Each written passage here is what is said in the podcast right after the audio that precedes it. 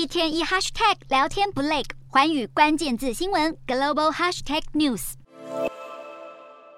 中共二十大即将在十月十六号登场，中国各选举单位已经分别召开党代表大会或党代表会议，选出两千两百九十六名将出席大会的二十大代表。根据中国官媒报道，除了中共党章之外，代表们还必须坚持习近平的政治思想。其中所谓的台湾代表特别受到关注。岁的卢立安在台湾高雄土生土长，一九九七年到中国上海教书，就入籍中华人民共和国。二零一七年当选中共十九大的台湾代表，台湾户籍就遭到取消。如今中共二十大代表选举结果出炉，卢立安再次当选代表。习近平看似笃定在二十大连任，不过随着二十大逼近，他也面临重大的政治挑战，包含经济不景气、与美国的关系恶化，以及在严格的新冠疫情清零政策下，加速让中国当局把重心从对外转向对内。